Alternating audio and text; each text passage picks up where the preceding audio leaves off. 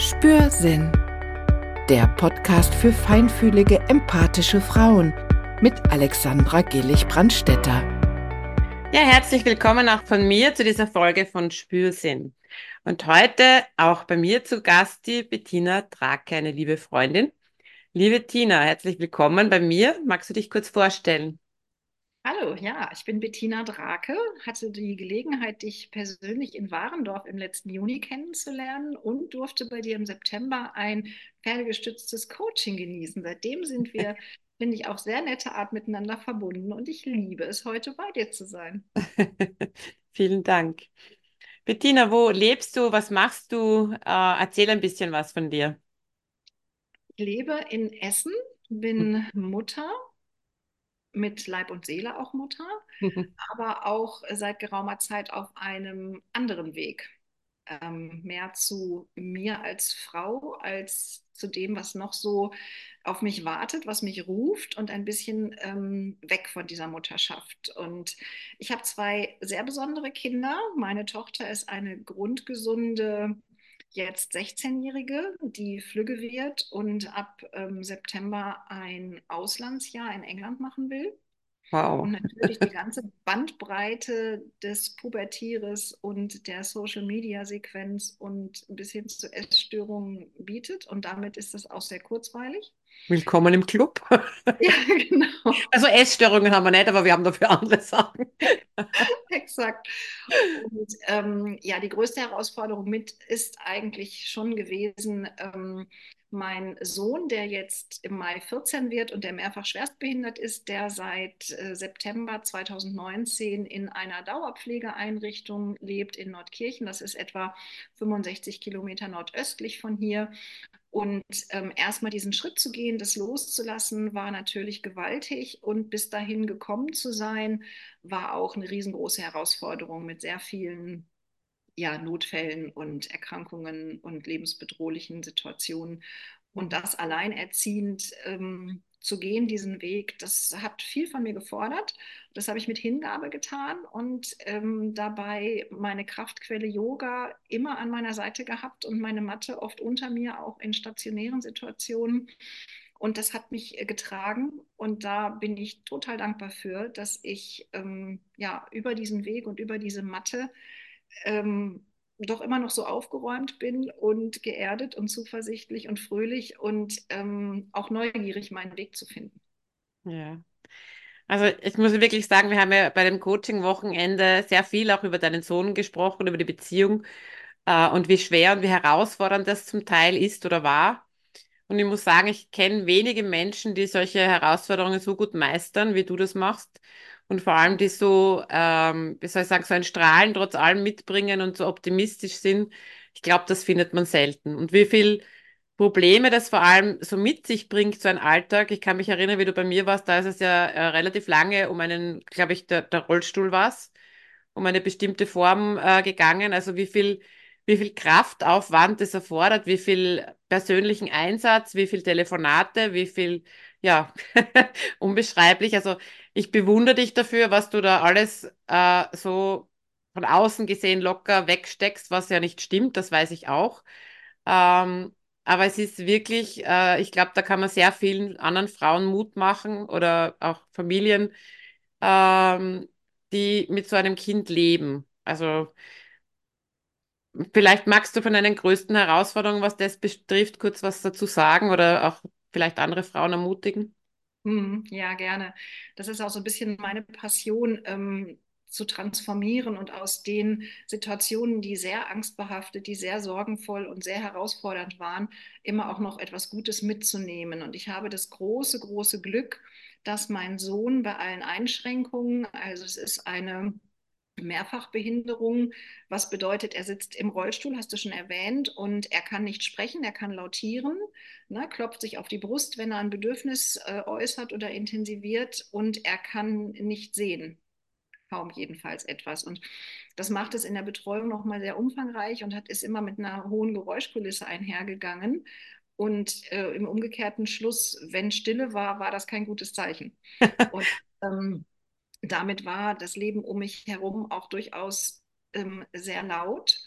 Und ja, ähm, mit diesen Unterschieden umzugehen, auch als ich ihn dann losgelassen hatte, mit dieser ohrenbetäubenden Stille umzugehen, war schon auch symbolhaft. Also sich auf jemanden einzuschwingen, der eben als Schokoladensinn das Gehör hat, äh, ist schon besonders, der aber auch mit dem Herzen so doll sehen kann und auch mit den Augen hört. Also dieses Strahlen, ähm, ich bin ja auch immer davon überzeugt, dass sich das spiegelt. Also mein Kind ist ein sehr geerdeter, gut aufgeräumter junger Mann, der, glaube ich, immer ganz viel von dem bekommen hat, was er gebraucht hat, nämlich Liebe, liebevolle Zuwendung. Und wann immer ich das nicht konnte, hatte ich das Glück, dass es ganz viel helfende Hände gab in Form von Pflegekräften, Integrationsassistenten, ähm, Babysittern und mhm. das war schon schön.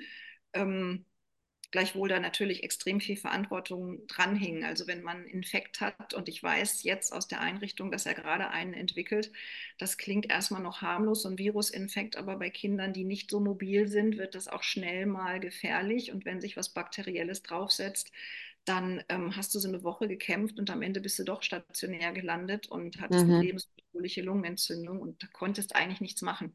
ja? ja? Und wenn dann noch äh, ein zweites Kind da ist, und ich kann mich vor allem an eine Situation erinnern, ähm, da hatte meine Tochter Keuchhusten mhm. und beide haben einfach so wild gehustet. Und ich habe im Grunde gar nicht mehr geschlafen, sondern bin nur von einem Bett zum nächsten. Ähm, und irgendwann bin ich in die Knie gegangen, weinend, weil ich wirklich nicht mehr ein noch aus wusste. Und dann kommt meine Tochter zu mir und sagt, Mama, du machst das so toll und so liebevoll mit uns beiden, mit Timon und mit mir. Ähm, du bist die beste Mutter, die ich mir denken kann und du brauchst auch mal eine Pause, ruh dich mal aus.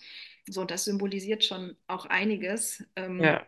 Und wir hatten einen Geburtstag meiner Tochter, das war der letzte, bevor mein Sohn dann in die Einrichtung kam ähm, da hatten wir das Haus voll und hatten Beauty-Geburtstag und mein Sohn fängt an zu brechen. Mhm. Und musst du der Antikonvulsiva wegen, die helfen gegen die epileptischen Anfälle, eben irgendwann reagieren, weil sonst krampft das Kind. Und ähm, das tat er dann auch. Also wir hatten am Abend des Geburtstages meiner Tochter, ähm, wo ich Gott sei Dank viel Hilfe hatte, damit sie ihren Bahnhof hat, damit sie ihre Party feiern kann, aber um 22 Uhr dann trotzdem noch ein fünfköpfiges Notarztteam da, wo Wahnsinn. man abwägen musste, bleibt das Kind jetzt zu Hause oder nimmt man es mit?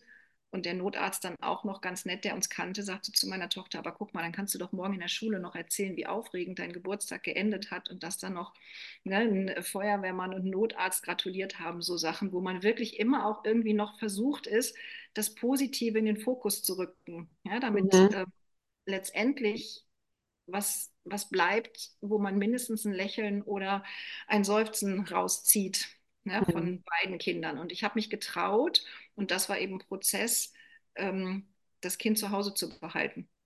Und ja. zu sagen, mit so einem Kind mit Schandversorgung hast du eine Maximaldiagnostik und dann drehen sie es dir auf links. Das brauchen wir jetzt eigentlich nicht. Mein Gefühl und das sich abgrenzen, auch vielleicht mal von der Schulmedizin zu sagen, nee, ich traue mir das zu, ich traue ihm das zu, das Risiko ist jetzt vertraut und überschaubar. Wir bleiben hier und versuchen da ähm, Ruhe reinzukriegen. Das mhm. war schon ähm, ein Prozess und das hat mich Jahre gekostet. Aber es fühlte sich gut an und letztendlich ist die Freude übrig geblieben. Und wenn meine Tochter heute davon erzählt, dann sagt sie es auch genau so. Da hat mir noch ein Notarzt zum Geburtstag gratuliert. Wunderschön. Wie hast du das geschafft, dass, äh, dass deine Tochter nicht darunter gelitten hat? Also wir wissen ja von vielen anderen Menschen, von ihrer, von ihrer Kindheit oder ihrer Jugend, wenn ein Kind äh, schwer krank war, dass das andere halt sehr oft nicht gesehen wurde. Wie hast du das geschafft? Äh, weil ich weiß, du, du hast das super gemacht. Aber was waren so die Punkte, wo du, wo du da wirklich besondere Bemühungen vielleicht hineingesteckt hast, dass genau das nicht passiert bei ihr? Mhm. Ähm, ich habe das geschafft, indem ich mich eine Zeit lang wirklich hinten angestellt habe. Und mhm. es war auch klar, dass das für eine Zeit X auch nur so geht. Ja. Ne? Ähm, also meine Bedürfnisse hinten angestellt, meinen Raum, meine Nischen gefunden über das Yoga und da auch wirklich die Kraftquelle über den Atem, der uns leitet, der uns hilft, um ähm, durch Situationen durchzukommen, der unseren Geist beruhigen kann. Ähm, der erdet und mhm. auch über die Bewegung für die ich nirgendwo hingehen musste. Das finde ich so toll am Yoga. Ich konnte neben meinem Sohn die Matte ausrollen und konnte da in den herabschauenden Hund, ich konnte Standhaltungen machen, konnte da wieder irgendwie ins Selbstbewusstsein, ins Vertrauen, in die Kraft kommen. Und das hat mir, ähm, das hat mich schon getragen. Also es gab verschiedene Situationen, wo ein Beispiel habe ich mich an einer ähm, äh, an einer Waschmaschine verletzt und hatte so eine Erbsen, erbsengroße Verletzung am, am Finger. Mhm. Und ähm, habe es einfach zeitlich nicht geschafft zu desinfizieren, mhm. weil dann war an der einen Front gerade Ruhe, dann hatte aber ähm, das andere Kind ein Bedürfnis und irgendwann bin ich drüber weggekommen, weil die Bedürfnisse der Kinder halt so viel größer waren. Am Ende hatte ich eine Blutvergiftung und musste oh antibisch versorgt werden. Mhm. Das symbolisiert mal so, wie, wie der Fokus war und hat mich dann auch sensibilisiert zu gucken, nee, jetzt wird es auch wirklich Zeit, das mal zu drehen und mehr auf mich zu achten, ähm, damit alle auch wieder versorgt werden können. Weil in diesem Verständnis, so bis hierhin war das nötig, war das gut, war das richtig. Aber jetzt zeigt mir das Leben, das Universum, hey, ähm, du musst wirklich auch auf dich achten, damit das Ganze ähm, weitergeht. Und ja, damit war das Thema Yoga für mich ganz wichtig und auch ganz viel weibliche Energie, Freundinnen, Frauen, die um mich herum waren, ähm, aber auch meine Kinder selber die Kraftquelle waren. Also ich finde die beide so toll und die mhm. haben mich auch so bestätigt in dem, was ich tue und wie ich es tue, ähm, dass mir das ja ganz viel Kraft äh, wieder zurückgegeben hat. Das meine ich mit Spiegeln. Ne? Also mhm. du siehst, du wirst wertgeschätzt, das Ganze kommt an und mhm. ähm, gibt dir wieder ein bisschen Mut, den nächsten Schritt zu gehen und wieder eine Etappe zu schaffen. Mhm, sehr schön. Ja. Glaubst du, dass es generell ein Problem von Frauen ist oder besonders von empathischen oder hochsensiblen Frauen, dass sie ihre, dazu neigen, ihre Bedürfnisse zurückzustecken, generell? Absolut, ja. Ich glaube, dass das ein riesengroßes Problem ist, das uns Frauen anhaftet, was wir so angelernt bekommen haben, was wir so vorgelebt bekommen haben und auch immer noch die Erwartungshaltung von vielen Seiten genauso ist. Mhm. Und da die Menschen häufig das tun, woran sie gewöhnt sind, ist Veränderung einzuläuten sehr, sehr schwierig. Mhm. Und damit meine ich nicht nur die Männerwelt, die sich meiner Erfahrung nach damit noch schwerer tun, sich ja. neuen zu öffnen und Veränderungen zuzulassen, sondern auch ähm, viele Frauen.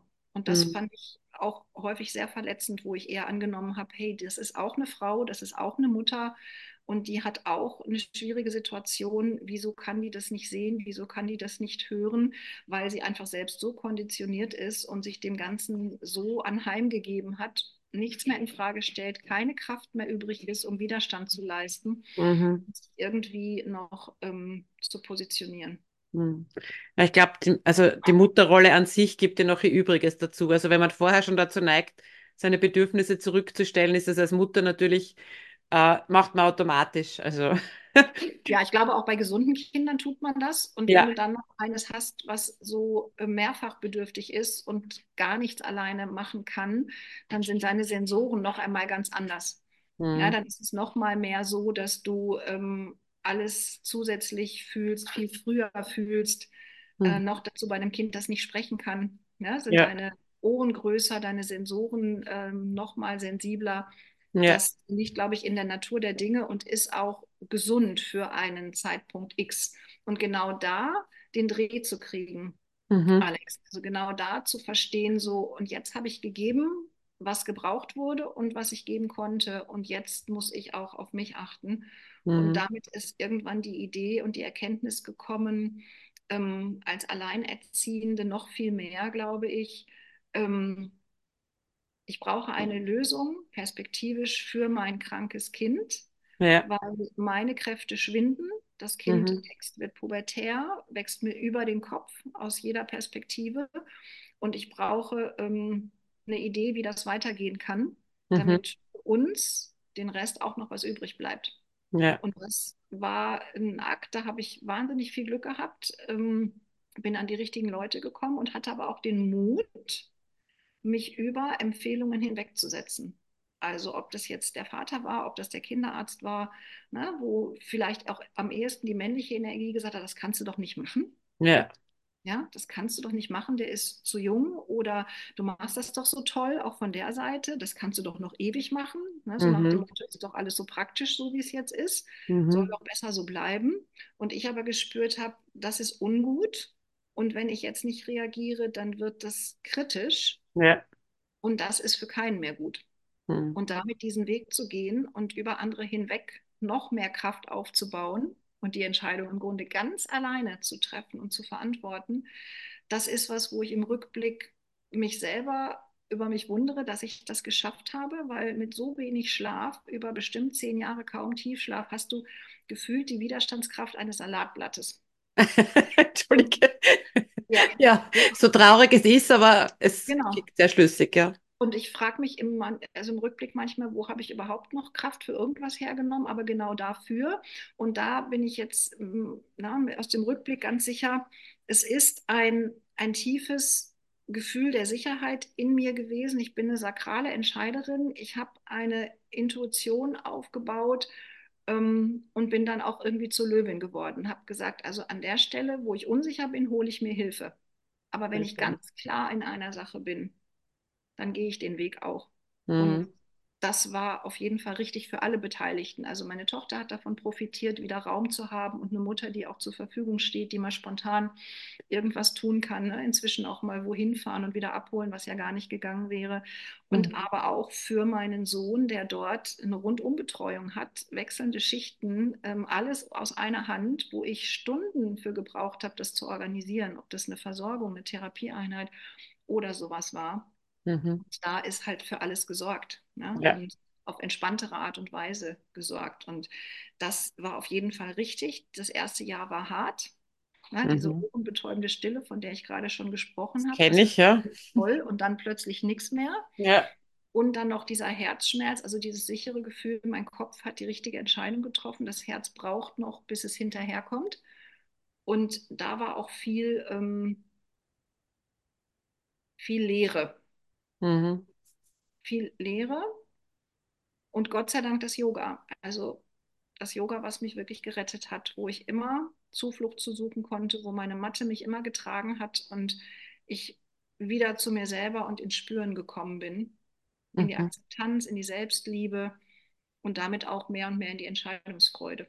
Mhm.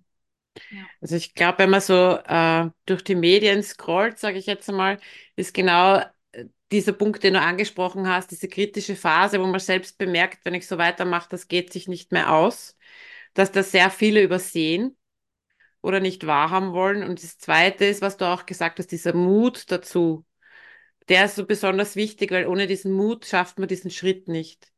Und der fehlt halt leider auch vielen, sage ich jetzt einmal. Und dieses wird schon irgendwie gehen noch. Äh, das ist halt etwas, was wirklich gefährlich ist. Also ich finde es super, dass du dich zu dieser Entscheidung durchgerungen hast und sie wirklich für alle positiv ausgegangen ist, sagen wir so.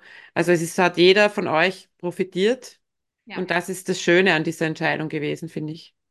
Mhm, genau. Also diesen Mut ähm, aufzubringen, das ist ein entscheidender Schritt gewesen und es geht mir darum, jetzt auch hier im Gespräch mit dir ähm, anderen Mut zu machen aus einer wirklich guten Erfahrung heraus, weil ich im Umfeld so vieles sehe, was mir vertraut vorkommt, weil ich ähm, auch so viele Menschen getroffen habe, die ganz ehrlich dann im Nachhinein gesagt haben, Tina, ich weiß gar nicht, warum du überhaupt noch stehst. Was du da geleistet hast, ist eigentlich nicht zu schaffen. Ja. Die sich nie getraut haben, mir das im Prozess zu sagen.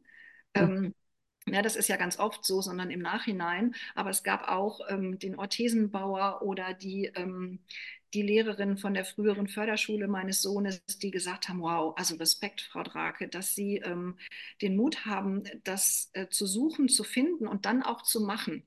Und das Mhm. ist auch nochmal ein wichtiger Schritt, Alex. Als ich Kontakt aufgenommen habe mit der Wohnheimleitung damals, dann war ihr einleitender Satz, also häufig, wenn es denn dann doch so ist, dass ein Platz frei wird, dann rudern die Eltern zurück, weil wenn es ernst wird, trauen sie sich doch nicht. Und da habe ich zu ihr gesagt, bei mir wird das so nicht sein. Mhm. Und beim ersten Gespräch, das war im April 2019, sagte sie, ja, also perspektivisch zwei Jahre ist realistisch, wenn es ganz schnell geht, in einem Jahr nach den Sommerferien. Mhm. De facto hat sie mich drei Monate später angerufen, hat gesagt, ich habe zum 1. September einen Platz für Sie. Sie haben genau eine Woche Zeit, sich zu entscheiden. Wow. Und da bin ich wirklich weinend vom Stuhl gefallen. Ich saß in einem Café und habe meinen Amnesebogen für eine andere Kurzzeitpflege ausgefüllt, weil es so schwer war, gute Leute zu kriegen. Ich Ja. brauchte mehr Unterstützung, das war offensichtlich. Und dann habe ich das Telefonat abgebrochen, habe gesagt, ich rufe sie in einer Stunde wieder an. Ich hab, war wirklich nur dankbar Ja. dem Universum. Ich hatte eine scheiß Angst, offen Ja. gesprochen, aber ein ganz großer Teil in mir wusste, das ist richtig und ich bin einfach nur dankbar. Mhm.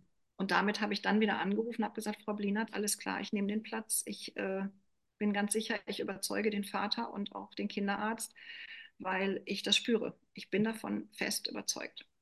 Wahnsinn. Ja, und Ja. das möchte ich eben auch anderen mitgeben, egal ob mit behinderten Kindern oder anderen pflegebedürftigen Angehörigen.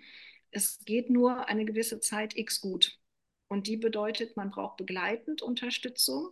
Es braucht das Gefühl für sich selbst, eine Selbstakzeptanz, eine Reflexion und dann auch den Mut zur richtigen Stunde zu erkennen, ähm, es braucht eine Idee, eine Perspektive. Und Mhm. das heißt nicht, dass man etwas nicht mehr schafft, Mhm. sondern das heißt, dass man erkennt, dass neue Zeiten anbrechen und dass Mhm. es für alle Beteiligten gut ist. Diese Idee zu sagen, das kann ich doch nicht machen oder das kann ich dem oder der nicht zumuten oder dann bricht hier alles zusammen, ähm, ist der falsche Ansatz.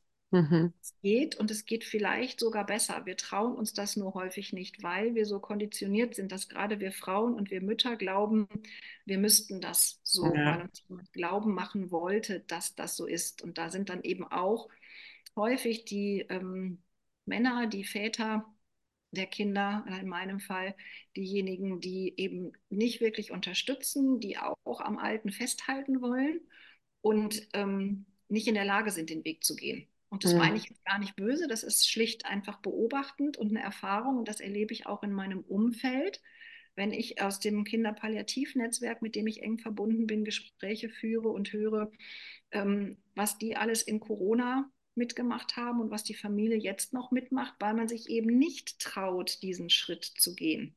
Mhm. Ich sage ja auch als, als Frau, gerade als Frau und Alleinerzieherin, ja, ist ja auch sehr oft diese andere, was sehr stark vertreten, dieses sei stark.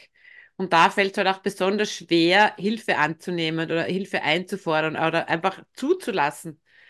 Und, und das hat auch sehr viel damit zu tun. Also wenn man jahrelang lernt, ich muss stark sein, ich muss stark sein, ich muss stark sein, ich schaffe das, ich schaffe das, ich schaffe das, ist halt wirklich schwierig dann zu sagen, okay, ich erlaube mir jetzt Hilfe anzunehmen. Und das ist, glaube ich, auch ein ganz wichtiger Punkt dabei. Ja, Du hast schon gesagt, du möchtest Frauen Mut machen. Ich weiß, dass du ein Buch schreibst oder begonnen hast, ein Buch zu schreiben. Magst du uns was darüber erzählen, liebe Bettina? ja, gerne, sehr gerne. Also auch dazu gehört viel Mut und der ist gewachsen über Etappen.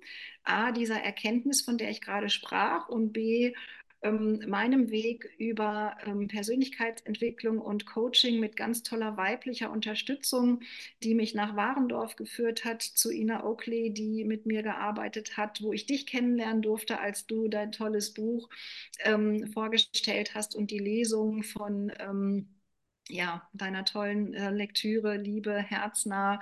Äh, das war schon extrem berührend und initialzündend. Da habe ich mich ganz oft wiedergefunden und verstanden gefühlt. Und das hat mir ähm, sehr geholfen, ähm, mich dafür zu öffnen und mir das zu trauen. Und äh, du erinnerst dich, ich stand da in Warendorf ganz plötzlich und unvorbereitet auf der Bühne. Auf der Bühne, ja. Offensichtlich hören wollten, was hat die Frau da, was will die sagen? Und ähm, diese Idee, dass andere Mut und Kraft brauchen und ich was erleben durfte, lernen durfte, Glück hatte, aber auch Mut, äh, einen Weg zu beschreiten, das möchte ich gerne teilen. Also ob das mit der Yogamatte ist wie bei mir oder ein anderes Medium hilfreich ist, ist dabei gar nicht so entscheidend. Yoga ist immer gut, egal ob energetisch, körperlich oder mental äh, dazu, aber ähm, sich zu trauen, sich selbst zu fühlen, die eigenen Bedürfnisse wiederzusehen, wahrzunehmen, hilft auch unserem Umfeld. Also was bringe ich meiner Tochter bei, wenn ich meine Emotionen immer wegdrücke, wenn ich mich klein mache? Und in dieser Erkenntnis ähm, selbst zu wachsen und zu sehen, wie sich das positiv auswirkt auf mein Umfeld, auch auf meine Kinder. Beide Kinder ist schon ein Geschenk gewesen. Und damit das so aufzubereiten, dass es andere auch sehen und annehmen, im besten Falle fühlen können, sich freier fühlen dürfen, Entscheidungen zu treffen, die nicht nur für andere gut sind, sondern auch für uns selbst, auch gegen Widerstände. Hm. Das gegen die maskulinen ähm, Aspekte im Leben ist oder auch gegen die ähm, Femininen, die da sind. Egal. Ne? Sich selbst zu trauen, sich selbst zu vertrauen und loszugehen. Mhm. Das ist mein Ziel und mein Buch. Und damit ist mein Sohn, der eben nicht sehen kann, sondern sehr viel fühlt, der unglaublich viel gibt und alle ihn als Sonnenschein betrachten. Dieses Bild, als ich dann bei dir im Coaching gelandet war, so viel zu verstehen, Altes loszulassen, mich selber zu fühlen mit all den Tränen, die da waren, aber auch der Kraft und diesem äh, inspirierenden Gedanken, ich höre Sonne, also ich spüre das in, mit jeder Faser meines Körpers, aber ich kann es wirklich auch hören. Da kommt was Großes, was Helles, was Schönes, wenn wir uns trauen, den Weg zu gehen. Und das war so unglaublich inspirierend und ich liebe es, mich daran zu erinnern. Da habt ihr mir allesamt was ganz Tolles geschenkt. Und wenn ich davon was weitergeben kann an andere Frauen, aber auch Männer, dann ist das eine tolle Aufgabe. Sehr schön. Dir brennt aber noch ein anderes Thema auf der Seele, das werden wir jetzt auch noch kurz anschneiden. Was brennt dir denn noch auf der Seele? Wobei möchtest du anderen Frauen vor allem äh, auch helfen oder unterstützen? Hm, ja, das hast du schön formuliert und ich danke dir für diesen soften Übergang. Ähm, ich erlebe immer mehr in den tieferen Gesprächen, in die ich eintauche, wie sehr Frauen hadern mit sich selbst, obwohl die Problemsituation eine andere ist. Also ich weiß auch heute über das Loslassen und den Weg, den ich gegangen bin, die Tatsache, dass ich ein schwerstbehindertes Kind habe, war nicht wirklich das Problem. Das Problem war der Partner an meiner Seite, mhm. der mich nicht unterstützt hat, mhm. der ähm, mit sich selber so beschäftigt war und in seiner Veranlagung so egozentrisch, dass ähm, es gelungen ist, die Dinge, die schieflaufen, so zu drehen, als sei es noch meine Verantwortung und meine Schuld. Und ich habe mich so klein und so minderwertig gefühlt. In Kombination mit dem Schlafmangel war wirklich nicht mehr viel von mir übrig. Heute weiß ich, kein Schlamm, kein Lotus. Ja, also ich bin durch diese Mhm. So, eine kurze Unterbrechung, ein Läuten an der Türe. Entschuldigung, ich wollte dich nicht unterbrechen, liebe Bettina. So, wir ja. waren beim Thema, ähm, wie die männliche, sage mal, Unterstützung fehlt, kann man so bezeichnen. Ja, genau. Also es gab Situationen, da war ich auf ähm, einer Beerdigung eines ähm, dreijährigen Mädchens aus dem Netzwerk Kinderpalliativ und ähm, die Geschichte, die vorne äh, am Altar erzählt wurde, hat mich sehr an meine eigene erinnert, mich nochmal dankbar gemacht, wie viel Glück ich hatte, aber auch ähm, gesehen, dass ich in diesem Film, der da vor mir ablief, ganz alleine war. Mhm. Also auf dieser Seite hier war eine Familie und die haben den Weg geteilt und die haben den Verlust geteilt und ich war immer ganz alleine. Da war zwar physisch jemand neben mir, aber energetisch nicht. Es war leer. Ich war alleine. Mhm. Und diese Erkenntnis war nochmal sehr schmerzhaft. Mhm. Und äh, mich darüber hinwegzusetzen, über das, was ich an Glaubenssätzen hatte, was ich von einer Beziehung, einer Ehe, einer Familie mir wünsche und dann zu erkennen, dass das einfach nicht da ist. Ja, dass ich da nicht mehr drum rumkomme zu erkennen, dass ich es mit jemandem zu tun habe, der mir nicht gut tut. Und ähm, wie ich damit umgehe. Also das Abspalten, das sich trennen, ist ja eine Sache. Mit Kindern kommst du da aber nicht raus. Aber diese Erkenntnis, dass nicht ich diejenige bin, die falsch ist, die es nicht gut macht, die es nicht gut genug macht, sondern dass da jemand anders ist, der auch gefangen ist, der nicht anders kann und dessen Ziel es vielleicht nicht wirklich ist, mich klein zu machen, mich niederzudrücken, aber der es braucht, größer zu sein. Und damit Sehr schön formuliert. Das, das zu drehen und zu sagen, hey, ich kümmere mich mal jetzt nicht mehr darum, um ihn auch noch, sondern ich löse mich davon und traue mich, mich mehr mir selber zuzuwenden. Und auf diesem Weg habe ich das große Glück gehabt, ohne zu suchen, äh, eine Mentorin zu finden, die mich in einer Kaffeerösterei getroffen hat und wo ich das Gefühl hatte, die ähm, kann. Die kann mich sehen, die kann mich hören und da kann ich was lösen, was entwickeln.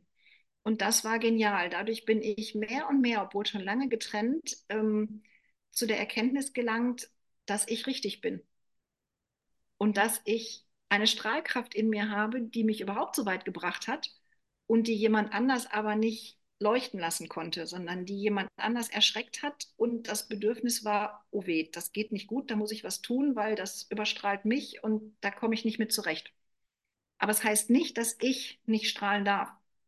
Und in diesem Prozess zu diesem inneren Licht zu finden, noch dazu, dass ich mit meinem Strahlen anderen helfen kann und auch will, das war eine tolle Erkenntnis. Also mich davon zu lösen und ich formuliere es jetzt mal ganz bewusst, zu so diesen Narzissmus zu definieren, mich davon zu separieren und mein eigenes Ich und mein Licht zu sehen, in die Welt zu strahlen und zu entwickeln. Das war ein tolles Gefühl. Und das höre ich immer wieder, wie sehr Frauen sich noch davon einschränken lassen, wie sehr sie eben ihr Licht unter den Scheffel stellen. Diese ne, ähm, Formulierung gibt es ja schon ganz lange. Mhm. Und in diesem Verständnis, dass wir A nicht alleine sind damit, sondern dass es das zuhauf gibt, rechts und links ganz oft, dass es nicht an uns liegt. Mhm. Es liegt nicht an mir, es liegt nicht an dir und auch nicht an meiner Nachbarin, sondern mhm. zu erkennen, wie im positiven Sinne machtvoll das ist, sich daraus zu lösen indem man sich ne, mhm. auf sich selbst besinnt und die Kraft in sich selber steckt und nicht mehr dafür braucht, sich gegen jemand anders zu wehren. Das ist so selbstermächtigend und dafür braucht es eben ein Selbstgefühl. Und jetzt komme ich nochmal zur Yogamatte, ne, die einen wirklich belebt und wo man über die Meditation zur Ruhe kommt, wo man über bestimmte Haltungen und auch Bewegungsabläufe in die Ausdehnung kommt, sich selber mhm. spürt, ja, und damit auch eine andere Ausstrahlung gewinnt, da schließt sich dann wieder so ein bisschen der Kreis. Und das ist meine Botschaft. Und da habe ich eben so viel lernen dürfen auf meinem Weg und so viele tolle und interessante Frauen kennengelernt, die vor mir sehen konnten, was ich habe welche Strahlkraft und Möglichkeiten in mir stecken. Und über dieses Spiegeln und mich bestätigen, spüre ich es immer mehr und leuchte immer mehr und habe noch mehr das Gefühl, dass ich wirklich anderen was geben und helfen kann. Wunderschön. Deine Yogamatte sind meine Pferde für mich. ja, genau. Das ist das, was ich meine. Es ist toll, wenn es das Yoga ist und es gibt so viele Möglichkeiten, ähm, wie bei der Würzmischung eines Gerichtes. Ähm, und wenn es für jemand anders die Pferde sind oder wieder für jemand anders, ist es, ähm, ist es noch was anderes, ist es gut. Es gilt mhm. nur, eine Kraftquelle zu finden, mhm. äh, die einen begleitet, die einen trägt. Aber ich glaube ganz sicher, dass die tierische Energie einen unglaublichen positiven Einfluss hat. Und da durfte ich ja auch über dich ganz viel lernen. Was nicht bedeutet, dass ich auf meine Yogamatte verzichte, aber die Erkenntnis, dass man das kombinieren kann. Ja, dass ich unglaublich gerne wieder zu dir komme, auch gerne mal mit meiner Tochter zum Beispiel. Oh, sehr gerne. ähm, aber dass ich für mich immer klarer weiß, ohne meine Matte ist undenkbar. Also ein Leben ohne Yogamatte ist möglich, aber nicht sinnvoll. Mhm. so. Welchen einen Satz würdest du gerne Frauen mitgeben? Also was ist das Wichtigste, was du in den letzten Jahren für dich gelernt hast, was du gerne anderen mitgeben würdest? Vertrauen. Selbstvertrauen und Vertrauen in das große Ganze. Ach, schön. Und damit Widerstand loslassen und ähm, ja, sich öffnen für das Vertrauen und für die eigene Kraft. Das Alte loslassen und sich dem Neuen zuwenden. Mutig nach vorne gehen. Das war mehr als ein Satz, oder? Ja, aber deckt sich gut mit meinem. Seite loslassen, mutig nach vorne gehen, ja, genau darum geht es. Es gibt nur eine Richtung und die ist nach vorne. Genau. Und wenn jemand mit uns geht, ist das toll. Mhm. Aber wenn es so sein soll, dass wir alleine gehen, dann gehen wir auch alleine. Es wird schon kommen. Also die, die zu uns passen, werden kommen, wenn wir uns trauen zu gehen. Ja, vielen Dank, liebe Bettina, dass du das alles mit uns geteilt hast. Deine Kontaktinformationen werde ich im Text dann dazugeben. Wer also mit der lieben Bettina Kontakt aufnehmen will, da findet das gerne in den sogenannten Show Notes. Liebe Bettina, danke fürs Vorbeikommen. Danke, dass du zu Besuch warst und für dieses tolle Gespräch. Sehr, sehr gerne, Alex. Es war mir eine Freude. Danke, dass ich da sein durfte. Tschüss. Tschüss. Weitere Informationen über Alexandra, ihr Buch und ihre Online-Angebote findest du auf www.nahbeidir.jetzt und auf www.alexandragillig.at.